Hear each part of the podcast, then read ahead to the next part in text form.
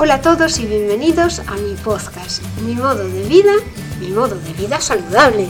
Mi nombre es Margot Tomé y comparto con, con todos vosotros aquellas cosas que a mí me funcionan para vivir de forma sana, comer comida real, comer cosas saludables y además que no sean muy difíciles de preparar ni pierdas mucho tiempo, porque todos tenemos muchas otras mejores cosas que hacer. Empiezo hoy por hacer una pequeña reflexión, ya que creo que la salud no va solo en lo que comes, también va en lo que dices, en lo que haces, en la forma en que te tomas la vida. Yo ahora mismo estoy en estado, en estado zen, estoy tranquila y procuro disfrutar cada momento, hasta cuando frigo los platos. Es una cosa que no me gusta, pero si tienes que hacerla, es mejor hacerla de modo agradable y contenta que hacerla de mal agrado, porque además de ser una tarea poco gratificante para mi gusto, pues además si estás de mal humor, pues es peor para ti de todas formas. Te apuntas a este estado zen, te, te, apuntas a vivir de forma relajada y sin preocuparte por las cosas sobre las que no puedes tener control, reflexionando sobre la vida y disfrutando cada momento, es una de las maneras de vivir cada momento más feliz y por lo menos intentarlo, aunque muchas veces no sea posible, pero tenemos que ser conscientes de que queremos ser felices, de que queremos disfrutar cada momento y que es una pena que lo desperdiciemos. Soy la primera en desperdiciar estos buenos momentos. A veces a mis hijos les estoy metiendo prisa porque me digan algo, porque acaben de contarme algo que a lo mejor es muy entretenido, pero tengo mil cosas que hacer en fin, que hay que intentar valorar cada cosa que nos pasa y siempre verla desde el punto de vista positivo. Así que tengo hoy una de las reflexiones que me gustaría hacer también, porque a veces nos vamos de vacaciones y realmente las vacaciones nos resultan algo agradable, relajante, o realmente nos, nos suponen un esfuerzo físico, un esfuerzo económico, un cansancio absoluto. Pero sin embargo nos gusta ir de vacaciones. ¿Por qué? Pues porque las tenemos idealizadas siempre, porque vemos que es el momento objetivo del año, voy a cogerme las vacaciones de verano y entonces nuestra mente nos está diciendo, quiero vacaciones, quiero vacaciones y es algo positivo, lo asociamos a algo positivo. Y con relación a esto, voy a seguir con, un poco con mi mindfulness y mi, mi aprendimiento de mindfulness. Os diré que el otro día escuché una de las técnicas que se hacen para hacer anclajes a los momentos felices. Tú, en el momento en que estás feliz, pues puedes coger un hábito que es, por ejemplo, pues levantar las manos, levantar los brazos. Puede quedar un poco extraño. Puedes buscar otro, otro gesto puedes coger otro gesto que no sea a lo mejor tan evidente para el resto de la gente. Yo voy a empezar a hacer esto. Cuando estoy contenta voy a hacer unos pitidos. Así. Eso va a poner un anclaje. Entonces, pasará tiempo, me acostumbraré a hacer cuando estoy contenta y lo que va a pasar es que, mm, bueno, eso es lo que dice la PNL y la, o sea, la programación neurolingüística, es que después, cuando tú ya tienes esto interiorizado, cuando de repente estás triste y haces este gesto, lo que pasa es que te hace sentirte mejor, te lleva a esos momentos de felicidad. Lo voy a probar. No perdemos nada, ¿verdad? Bueno, ahora voy a pasar ya al artículo de hoy que quería comentaros porque es un complemento del de ayer. En el de ayer hablábamos de la receta de los filetes a la napolitana y que había que utilizar el horno. Entonces hoy quiero contaros un plato que le va muy bien como acompañamiento a la receta de los filetes napolitana, pero que además también le va muy bien al horno porque lo vas a utilizar a tope.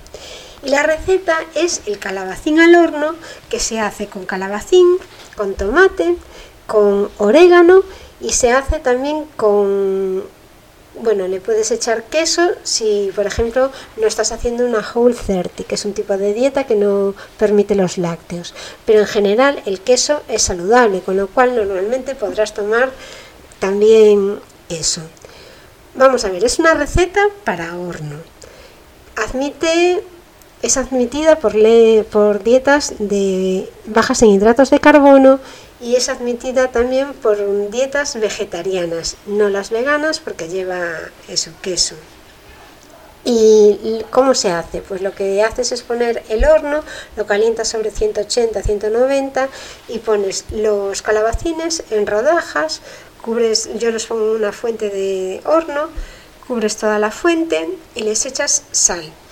Después encima de los calabacines también pongo una rodaja de tomate, pero de tomate sin triturar ni nada. Es una rodaja de tomate y también puedes echar sal, pimienta. Eh, lo que pasa que de especia yo utilizo el orégano y el orégano no se lo pongo justamente encima del tomate.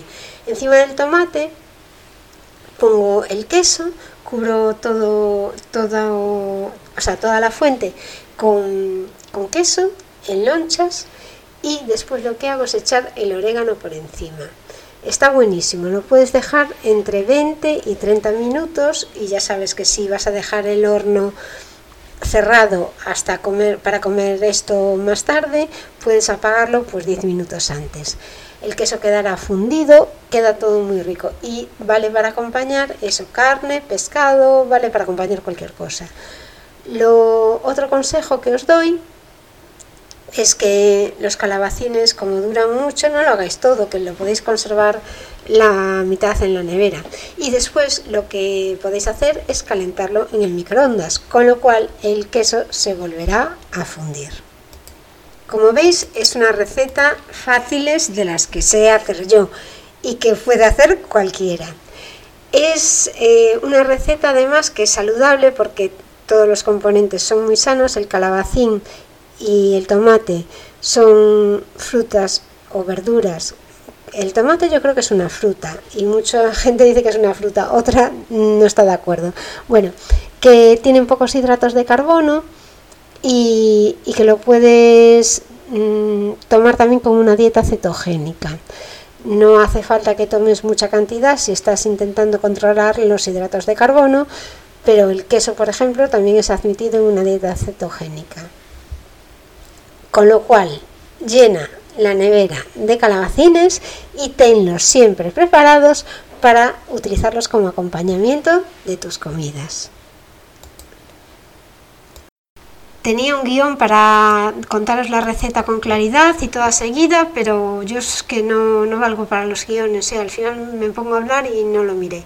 Pero bueno, me olvidé de deciros que la sal la puedes echar antes o después y la puedes echar sobre el tomate o sobre o sobre el queso, pero bueno, yo normalmente la echo sobre el tomate y a veces sobre el calabacín, que es mucho más insípido. Y después, que si no lo vas a comer al momento, es una cosa que puedes preparar al día siguiente con fácil arreglo porque se calienta en el microondas y queda igual de bien que si la acabas de hacer. Por otra parte, quería contaros las notas que tengo sobre los hidratos de carbono del tomate, que tiene 3,6 gramos por 100 gramos y sin embargo el, calabacín tiene incluso menos, tiene 3 gramos por 100 gramos, para que veáis que es bastante adaptable a dietas cetogénicas también esta receta. Bueno, pues esto es todo por hoy amigos. Solo pediros que eh, si podéis mm, os suscribáis a mi blog o que compartáis los mm, podcasts o los artículos que leáis, porque esto parece ser que me ayuda a ganar visibilidad y al final lo que más me gustaría era que me llegase a conocer muchísima gente y poder ayudar a mucha gente a hacer una vida saludable. Me voy a pensar lo que os contaré mañana para daros ideas positivas, para intentar entre todos conseguir estar más contentos con nuestro día a día y no estar esperando siempre el fin de semana o las vacaciones del verano. Como siempre os remito a mimododevida.com, mi web, donde os cuento un montón de cosas y donde tenéis un apartado de contactar para dejarme sugerencias o cosas de las que os gustaría que hablase en mi próximo podcast. Hasta pronto y muchísimas, muchísimas gracias por escucharme.